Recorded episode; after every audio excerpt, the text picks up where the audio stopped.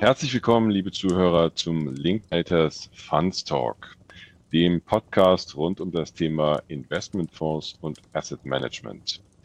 Mein Name ist Markus Wollenhaupt. Ich bin Partner bei Linklaters im Bereich Investmentfonds.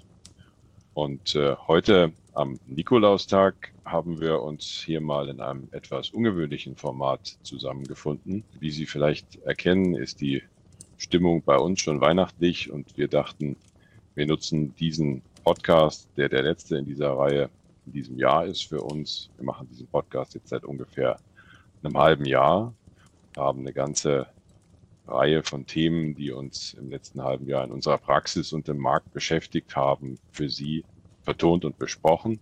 Und heute wollen wir die Gelegenheit nutzen, einfach mal zurückzuschauen. Wir sitzen hier zusammen vorm Kamin und äh, werden jetzt gleich mal gemeinsam in die Geschenke hineinschauen, die uns die Regulatoren und äh, der Markt und unsere Mandanten an Beratungsthemen in diesem Jahr präsentiert haben. Und wir wollen mit Ihnen ein bisschen zurückschauen, kurz überlegen, was war wichtig und dann natürlich auch immer den Blick nach vorne wenden und uns überlegen, was davon wird auch im nächsten Jahr 2023 von Bedeutung sein im Investmentfonds und Asset Management Bereich. Und wie Sie merken, ähm, haben Sie auch über das Jahr hinweg schon eine ganze Vielzahl von Kollegen von uns kennengelernt. Und so ist es auch heute.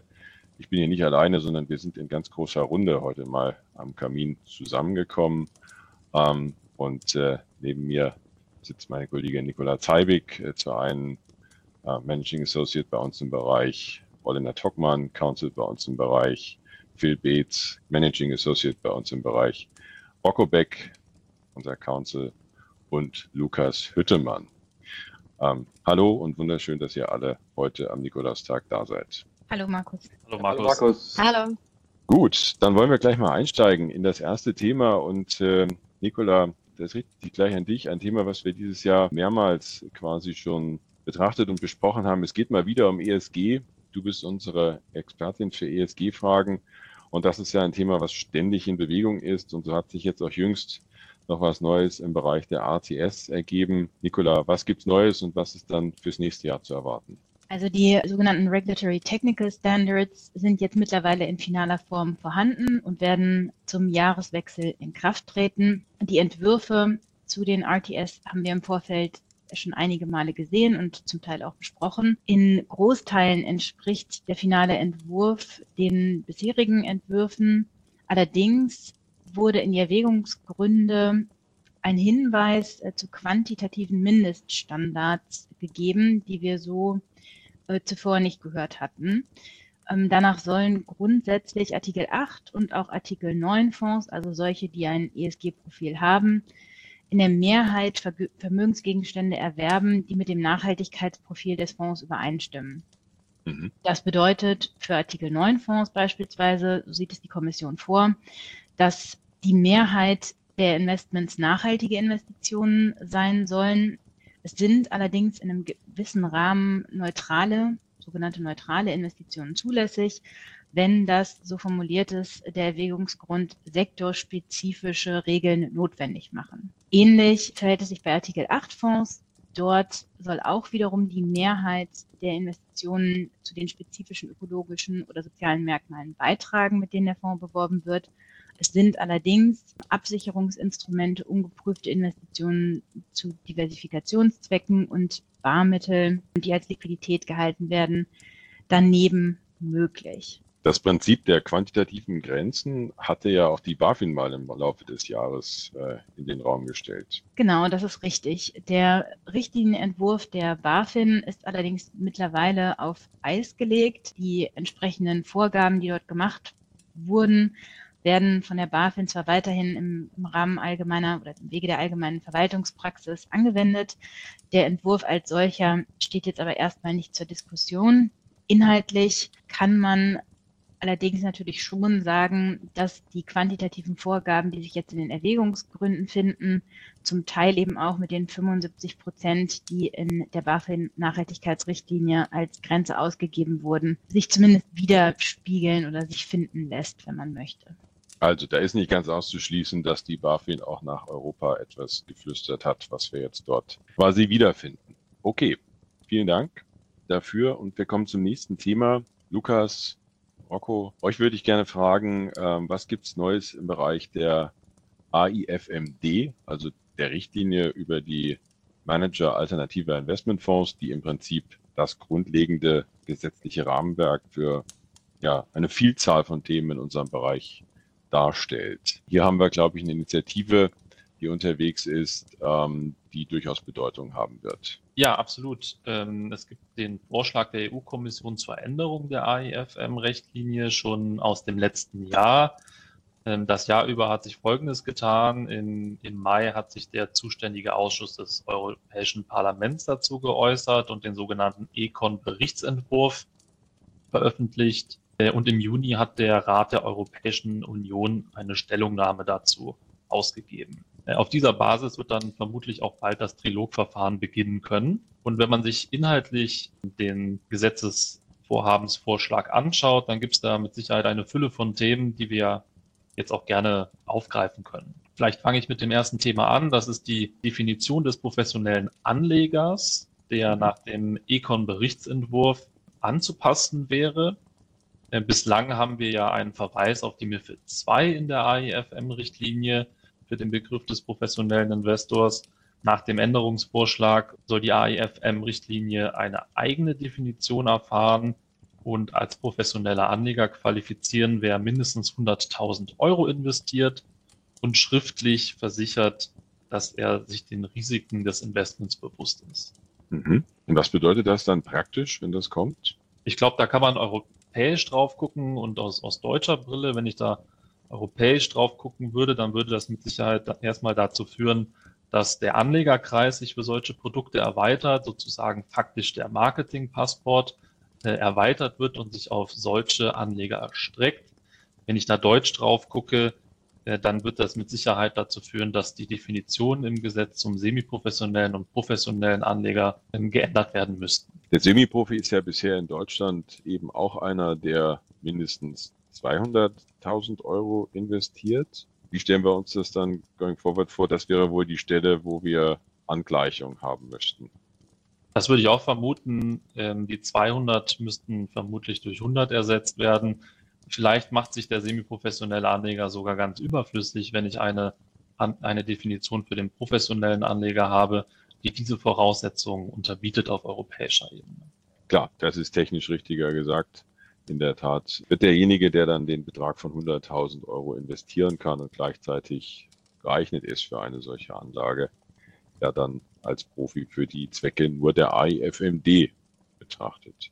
Okay, was gibt es denn noch in dem Bereich der AIFMD-Reform? Da gibt es zum Beispiel Reformvorschläge zur Auslagerung. Der Vorschlag der EU-Kommission zur Änderung der Eifenrichtlinie äh, besagt, dass bei Beantragung der Eifenerlaubnis die nationalen Aufsichtsbehörden zukünftig Informationen über angemessene personelle und technische Ressourcen einholen müssen, wobei die Angemessenheit auch insbesondere im Hinblick auf die Überwachung des Auslagerungsunternehmens zu beurteilen ist.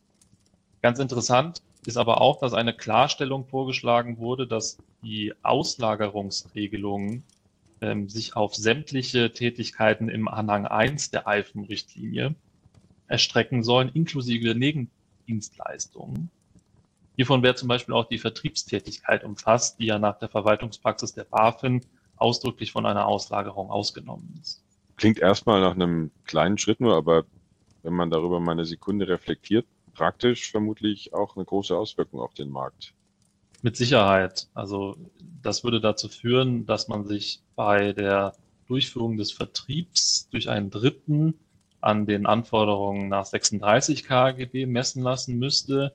Das würde vermutlich praktisch dazu führen, dass äh, sehr viele der Vertriebsverträge umgeschrieben werden müssten, angepasst werden müssten, um zum Beispiel sicherzustellen, äh, dass, der, dass die KVG den, das Auslagerungsunternehmen auch ähm, überwachen kann im Sinne von 36 KGB. Gut, also wenn dieses Geschenk hier wahr wird, dann kann man damit auch noch nächstes Jahr viel spielen um mal im Bild zu bleiben. Okay. Was haben wir noch Neues, Lukas?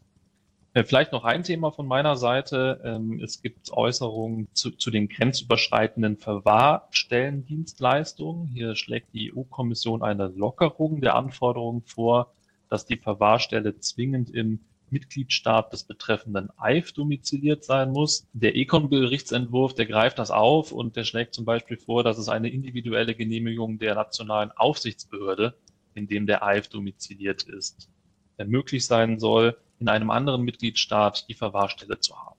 Das klingt zunächst nach der Politik der kleinen Schritte und so wie es jetzt ist, ja, wäre das dann quasi ausnahmsweise wohl möglich. Aber die, die Reiserichtung dort ähm, scheint ja vielleicht auch in die Richtung zu gehen, dass man irgendwann in der Zukunft dann tatsächlich Verwahrstellen auch europaweit betreiben kann und Services europaweit anbringen darf. Insofern, das ist sicherlich ein spannendes Thema, was auch mit Konsolidierung natürlich in dem Bereich dann einhergehen könnte. Aber das ist Zukunftsmusik, das ist jetzt im aktuellen Entwurf so noch nicht deutlich vorgesehen, muss man auch dazu sagen.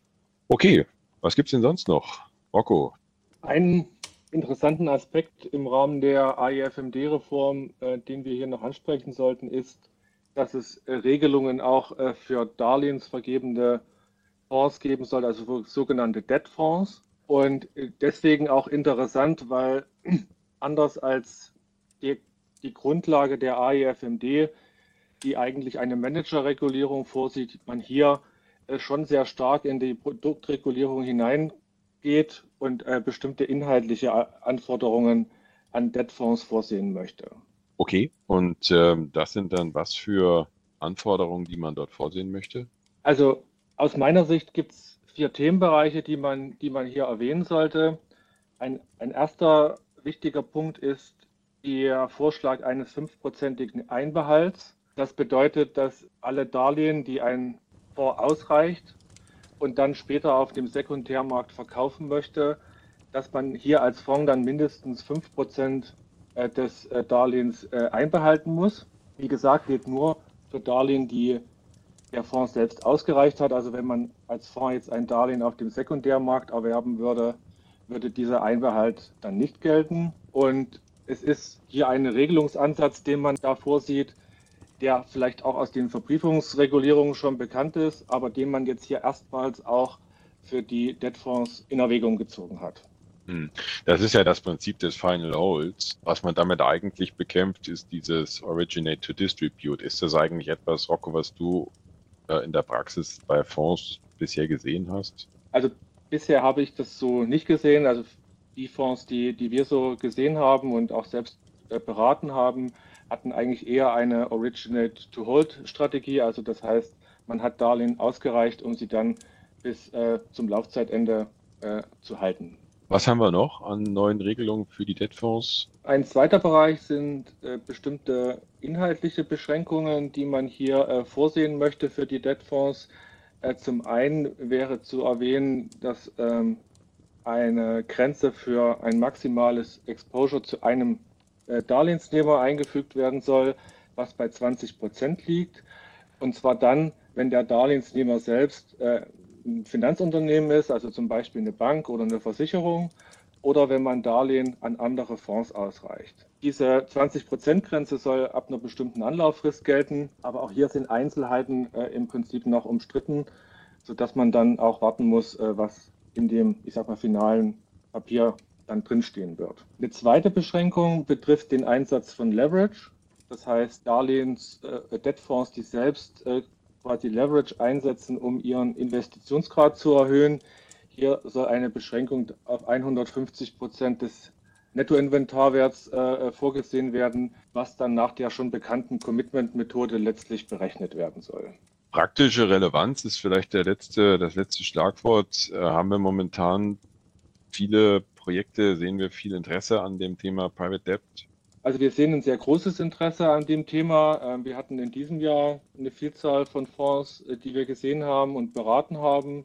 Und auch für das kommende Jahr äh, gibt es schon eine Reihe von Projekten, ähm, die wir sehen im Debtfonds-Bereich äh, und hier vor allen Dingen ähm, im Bereich der Unternehmensfinanzierung oder auch im Bereich Immobilienfinanzierung.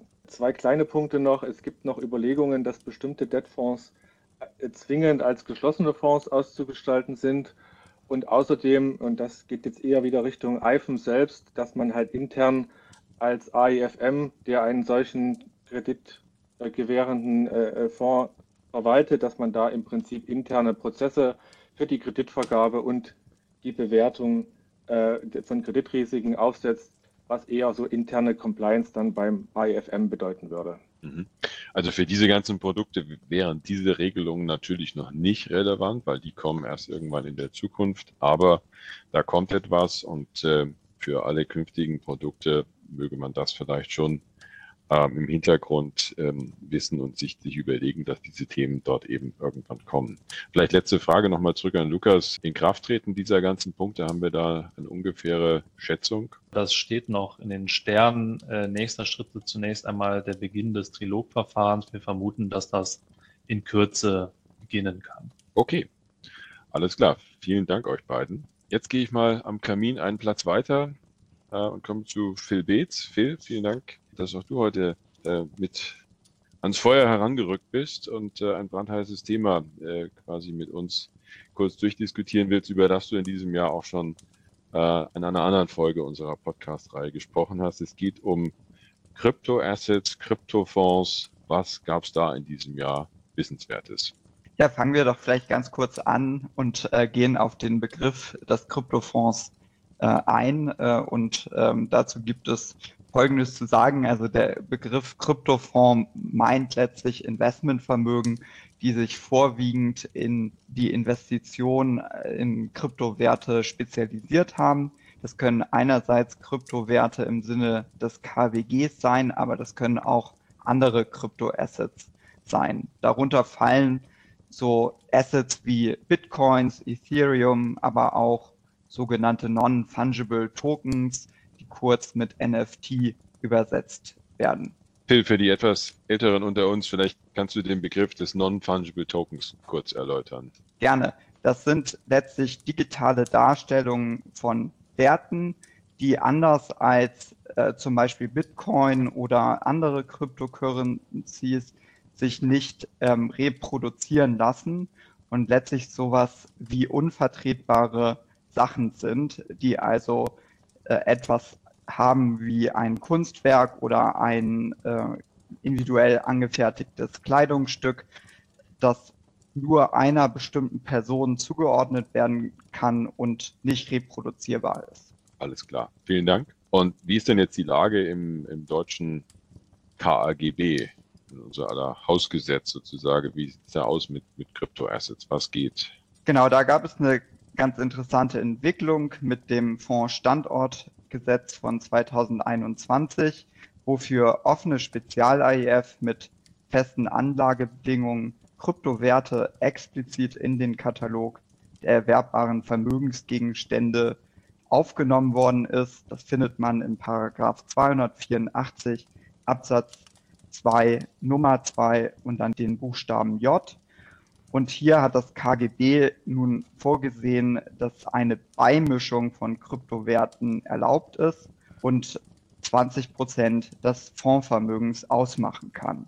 Darüber hinaus hat der Gesetzgeber aber auch äh, die Regelung im KGB flankiert mit der investmentsteuerlichen Erwerbbarkeit für Spezialinvestmentfonds nach Kapitel 3 des Investmentsteuergesetzes die ebenfalls bis zu 20 Prozent des Fondsvermögens in Kryptowerte investieren dürfen, sodass zusammengenommen mit auch den wirtschaftlichen Entwicklungen, die wir am Kryptomarkt gesehen haben, man das nach wie vor große Interesse an den Kryptowerten äh, feststellen kann. Also Steuerrecht und Aufsichtsrecht passen hier zusammen. Das ist ja schon mal gut. Das ist ja auch nicht immer so. Was ich mich jetzt noch frage, Phil, ich meine, jetzt haben wir dieses Jahr alle Zeitungen gelesen und ferngesehen und äh, Dinge wie FTX ähm, und andere sehr volatilen Ausschläge, die auch darin folgten, gesehen im Bitcoin. Ist dieser Markt eigentlich wirklich noch attraktiv? In der Tat ist es so, dass mit den Geschehnissen rund um FTX das Vertrauen in diese Asset-Klasse gestört worden ist. Man muss sehen, äh, ob das nachhaltig äh, Auswirkungen auf den Kryptomarkt haben wird. Man muss allerdings auch sagen, dass wir beobachten, dass äh, einige ähm, Marktteilnehmer, die bisher an der Seitenlinie gestanden haben, nun überlegen, ob dies jetzt der richtige Zeitpunkt ist, in einen etwas abgekühlten Markt einzusteigen und hier auch mit eigenen Produktideen reinzukommen. Wir sehen auch in dem asiatischen und US-amerikanischen Raum, dass weiterhin hier Kryptofonds aufgelegt werden, sodass hier weiterhin Bewegung zu verzeichnen ist. Allerdings würde ich sagen, ist entscheidend, inwieweit sich hier die Regulierung weiterentwickelt.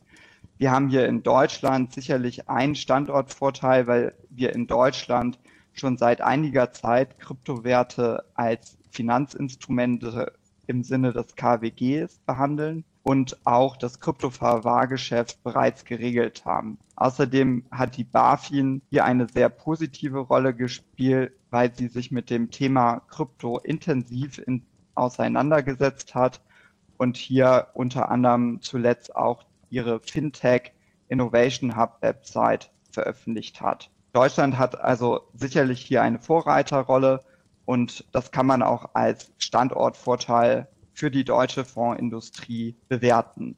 Denn insbesondere ist auf der EU-Ebene im Vergleich zu Deutschland noch relativ wenig los.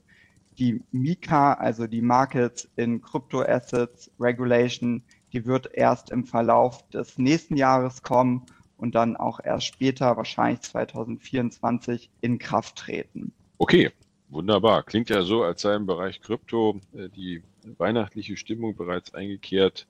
Ähm, sehr interessant, auch äh, nochmal hier gesagt zu bekommen, dass es hier in Deutschland quasi mal so ist, dass wir einen Schritt weiter sind als vielleicht das Umfeld und ähm, ich bin ganz bei dir. Ähm, Marktverwerfungen äh, bieten natürlich auch immer Chancen für Investoren. Insofern sicherlich ein spannendes Thema und ich bin mir sicher, dass wir in dem Bereich auch im nächsten Jahr mehr sehen werden. Wir wenden uns mal einem Thema aus dem Bereich Finanzierung, Finanzierungstechniken zu. Olena, wir haben dieses Jahr mal über Bond Issuance aus Investmentfonds gesprochen. Das war eine unserer früheren Folgen. Vielleicht ganz kurz nochmal zusammengefasst, worum geht's und gibt es in dem Bereich momentan irgendwas Neues? Gerne, Markus. Und zwar, wie du schon angedeutet hast, geht es um eine alternative Finanzierungsstruktur. Äh, jetzt mit Blick auf Deutschland äh, vorrangig eben für deutsche Immobilienfonds, die ja in Deutschland mehrheitlich in der Form des Sondervermögens bestehen. Und diese alternative Finanzierungsstruktur ist im Prinzip eine Anleiheemission aus dem Fondsprodukt heraus. Ähm, wir haben in der Tat in den vergangenen zwei, drei Jahren äh, schon einige ausländische Fonds, also vor allem europäische Fonds, äh, bei solchen Transaktionen beraten. Und äh, nun ist diese Entwicklung auch in Deutschland angekommen. Man muss natürlich sagen, dass das deutsche Sondervermögen aufgrund der deutschen Regulierung, der Produktregulierung schon eine Reihe von äh, Fragen aufwirft, die eben mit der Rechtsnatur des Sondervermögens zu tun haben, also Stichwort äh, keine eigene Rechtspersönlichkeit, die mhm. sich in den meisten anderen Jurisdiktionen zumindest in dieser Weise nicht stellen. Es ist vor allem wichtig zu verstehen, dass ähm, in Deutschland äh, die Emittentin einer solchen Anleihe eben die Kapitalverwaltungsgesellschaft äh, wäre oder sein müsste, äh, zivilrechtlich gesprochen, während natürlich das wirtschaftliche Exposure der äh, Anleihegläubiger hin zum Sondervermögen beziehungsweise zu seinen Vermögensgegenständen hin gewollt ist und auch so stattfinden muss. Und äh, das führt eben dazu, dass solche Transaktionen äh, im deutschen Markt äh, doch gewisse Abweichungen im Vergleich zu den ähm, Anleiheemissionen aus den anderen ausländischen Fonds heraus aufweisen. Das ist sehr speziell, wirft eben eine äh, Reihe von äh, sehr spannenden Fragen auf. Diese Fragen haben wir uns in diesem Jahr auch tatsächlich angesehen, weil wir eine solche Transaktion tatsächlich auch beraten haben.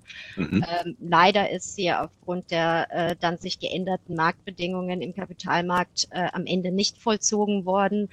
Aber ich gehe davon aus, dass wenn sich eben diese Rahmenbedingungen auf dem Kapitalmarkt wieder äh, etwas günstiger gestalten, dass das sicherlich etwas sein wird, wo mehrere Asset Manager äh, sich diese Thematik wieder ansehen werden. Also die wichtigste aufsichtsrechtliche Frage dann vielleicht nochmal ganz pointiert gestellt. Ein Aufsichtsrecht äh, lässt ja eben nicht alles zu. Bond Issuance ist zulässig oder ist es das nicht? Oder ist es das nur unter bestimmten Voraussetzungen? Also aus unserer Sicht in der äh, Transaktion, die wir beraten haben, war es tatsächlich zulässig, dadurch, dass es sich um eine für den deutschen Markt jedenfalls eine neue Struktur handelt, äh, würden wir schon ähm, empfehlen, hier im Vorfeld eine Abstimmung mit der Aufsicht zu suchen, um einfach sicherzustellen, dass ähm, etwaige Besonderheiten der konkreten Transaktion ähm, sozusagen das trotzdem zulassen.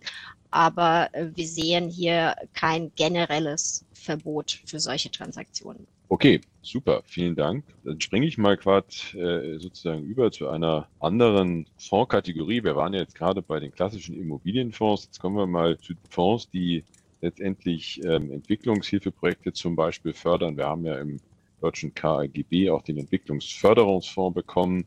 Wir wollen insgesamt mal kurz sprechen über das Thema Blended Finance. Lukas, äh, eines deiner Lieblingsthemen hier bei uns im Bereich. Und das wollen wir unter anderem deswegen an dieser Stelle tun, weil natürlich auch dort bei dieser Art von Produkten verschiedene Finanzierungsinstrumente und unter anderem eben auch Bonds zum Einsatz kommen können. Lukas, vielleicht kannst du uns kurz erklären, was das Thema Blended Finance aus unserer Beratungsperspektive eigentlich umfasst und was wir da jetzt jüngst gesehen haben. Ja, gerne, Markus. Also das ist ein Thema, was brandaktuell ist und eigentlich aktueller nicht sein könnte. Wir haben ja zum Beispiel erst kürzlich die UN-Klimakonferenz in Ägypten gehabt, die ja auch groß durch die Presse äh, lief, in der es ja insbesondere um die Erreichung der Ziele des Pariser Klimaabkommens ging. Und viele dieser Blended Finance Fonds verfolgen mit ihrer Strategie äh, zum Beispiel Klimaziele, wie etwa die Reduktion von CO2 in Schwellenländern Schwellenländern. Da hat man dann wieder den Bezug zur Entwicklungshilfe und sind teilweise politisch initiiert, äh, jedenfalls aber motiviert. Und wenn ich vielleicht nochmal einen Schritt zurückgehe und mich frage, okay, was ist Blended Finance jetzt eigentlich strukturell genau? Man könnte das mit Mischfinanzierung übersetzen, äh, eine Mischung verschiedener Risikoklassen, oftmals äh, mit öffentlichem Geld und privatem Kapital, das nebeneinander gepoolt wird und wobei das öffentliche Geld als Risikopuffer für das private Kapital dient. Verschiedene Risikoklassen sind ja jetzt nicht unbedingt der typische Ansatz für eine Fondsinvestition. Wie genau setzt man das denn dann um? Absolut. Verschiedene Risikoklassen sind häufig äh, im Rahmen einer Verbriefung anzutreffen. Und das ist auch das regulatorische Thema, das uns hier über das Jahr äh, beschäftigt hat. Ähm, wenn man da drauf schaut als Kapitalmarktrechtler, wird man viele Parallelen zu einem Verbriefungsvehikel feststellen können und sich zwangsläufig dann mit der Frage beschäftigen, inwiefern denn so eine Risikoverteilung zu einer Qualifikation als Verbriefung führt. Da gilt es dann eben darum, diverse Rechtsfolgen der Verbriefung, die nicht gewünscht sind, zu verhindern, indem man eben die richtige Struktur wählt.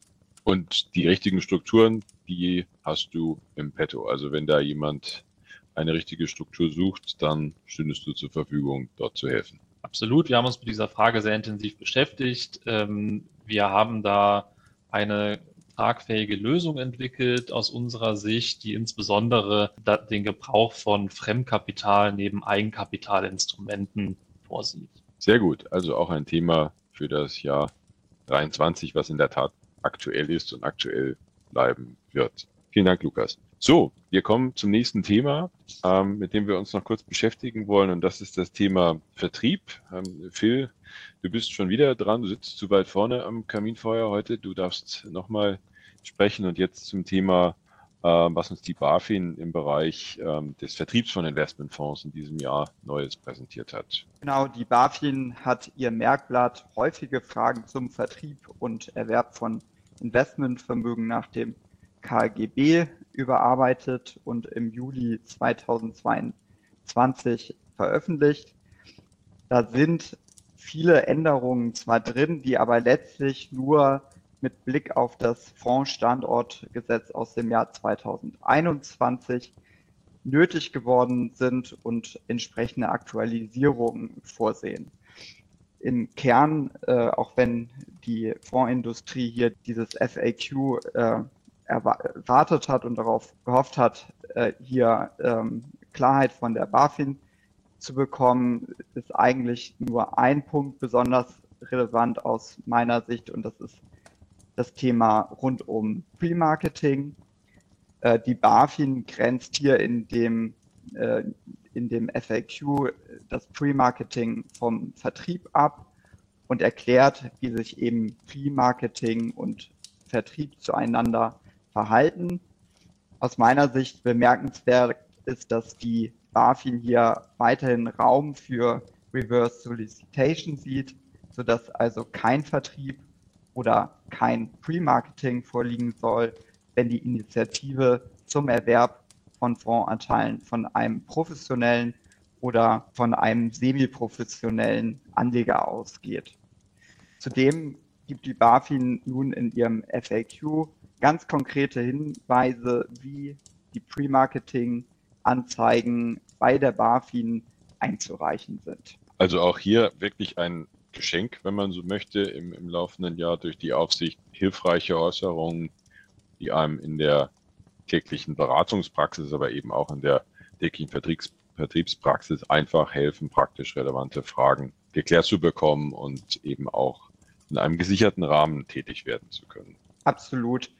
Man kann vielleicht aus diesem FAQ äh, noch hervorheben, dass die Pre-Marketing-Anzeigen von den Verwaltungsgesellschaften erstellt werden müssen und bei der BaFin eingereicht werden müssen, sodass also grundsätzlich die Verantwortung für das Pre-Marketing aus der Sicht der Aufsichtsbehörde hier bei den Verwaltungsgesellschaften liegt. Das gilt im Übrigen auch für ausländische Verwaltungsgesellschaften, die also das Pre-Marketing in Deutschland ähm, betreiben können.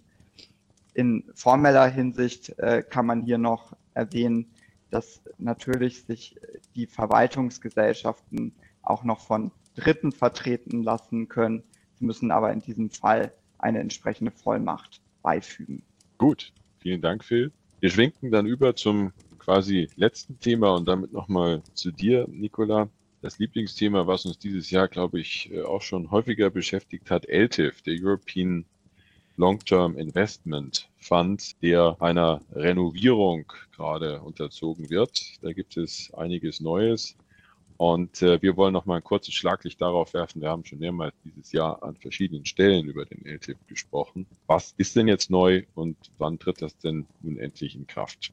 Genau, also starten wir vielleicht mit dem, wann tritt es in Kraft. Ähm, die LTIP-Verordnung oder die neu geplante ELTE-Verordnung ist ja schon seit einiger Zeit in der Diskussion, startete mit ähm, Entwürfen der Kommission, äh, des Rates und schlussendlich des Parlaments, die in das Trilogverfahren gegangen sind.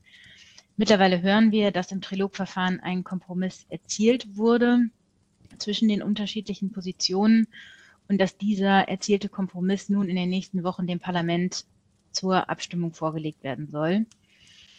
Wenn wir davon ausgehen, dass dieser Entwurf, diesem Entwurf dann zugestimmt wird im Parlament, äh, folgt die Veröffentlichung im Amtsblatt und kurz danach tritt die Verordnung in Kraft.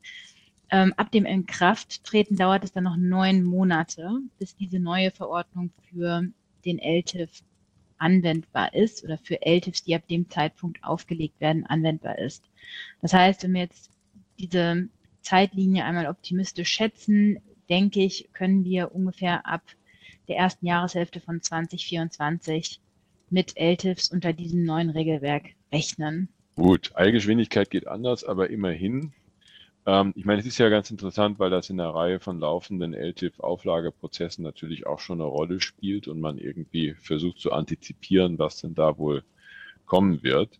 Ähm, was genau kommt denn nun eigentlich, was man dann antizipieren kann und soll? Ja, also es gibt einige ähm, Änderungen, die sich abzeichnen. Ich würde jetzt hier mal einige herausgreifen, die, die vielleicht als besonders, ähm, die besonders hervorstechen. Also zum einen gibt es in der jetzigen ELTIF-Verordnung eine Mindestgrenze für sogenannte zulässige Anlagevermögenswerte von 70 Prozent, die demnächst verringert werden soll auf 55 Prozent. Zudem wird der bisherige Schwellenwert für die Investitionen in Sachwerte fallen. Das heißt, es gibt hier keinen Mindestinvestitionswert mehr. Bei den Diversifizierungsvorgaben, die die ELTE-Verordnung äh, bisher kennt, wird die Grenze für einzelne Investments von 10 auf 20 Prozent angehoben. Und vielleicht auch noch ein wichtiger Aspekt, ähm, die zukünftige Verordnung wird eben dadurch, dass sie auch Investments in andere alternative Investmentfonds, also andere IFs ermöglicht, äh, Dachfondsstrukturen möglich machen. Okay, also das heißt ähm, durchaus eine Erweiterung von dem, was der LTIF künftig assetseitig tun kann. Das heißt, da wird es mehr Produktmöglichkeiten geben, die man mit dem LTIF umsetzen kann. Der LTIF ist ein klassisches Retail-Produkt, wobei er bisher halt nicht wirklich Retail-Retail war. Es gab ja eine gewisse Mindestanlagegrenze, die Einschränkungen im Retail-Vertrieb gebracht hat. Äh, Nicola, was, was wird denn an dieser Stelle äh, vermutlich kommen? So wie es bisher aussieht, ähm, wird die momentane Mindestanlagesumme, die sich bisher auf 10.000 Euro beläuft, dann gibt es noch ähm, einen zweiten Ansatzpunkt im Hinblick auf das Anlagevermögen des jeweiligen Investors. Das wird wohl fallen, sodass es zukünftig keine Mindestanlagesumme für Anleger mehr geben soll. Also heißt richtig Retail, Retail, da sind wir ja, glaube ich, bei einem ganz interessanten Stichwort der sogenannten Retailisation der alternativen Anlageprodukte. Ähm, auch darüber hatten wir einen, einen Podcast jüngst gemacht. Olina, du hast da unter anderem zu beigetragen.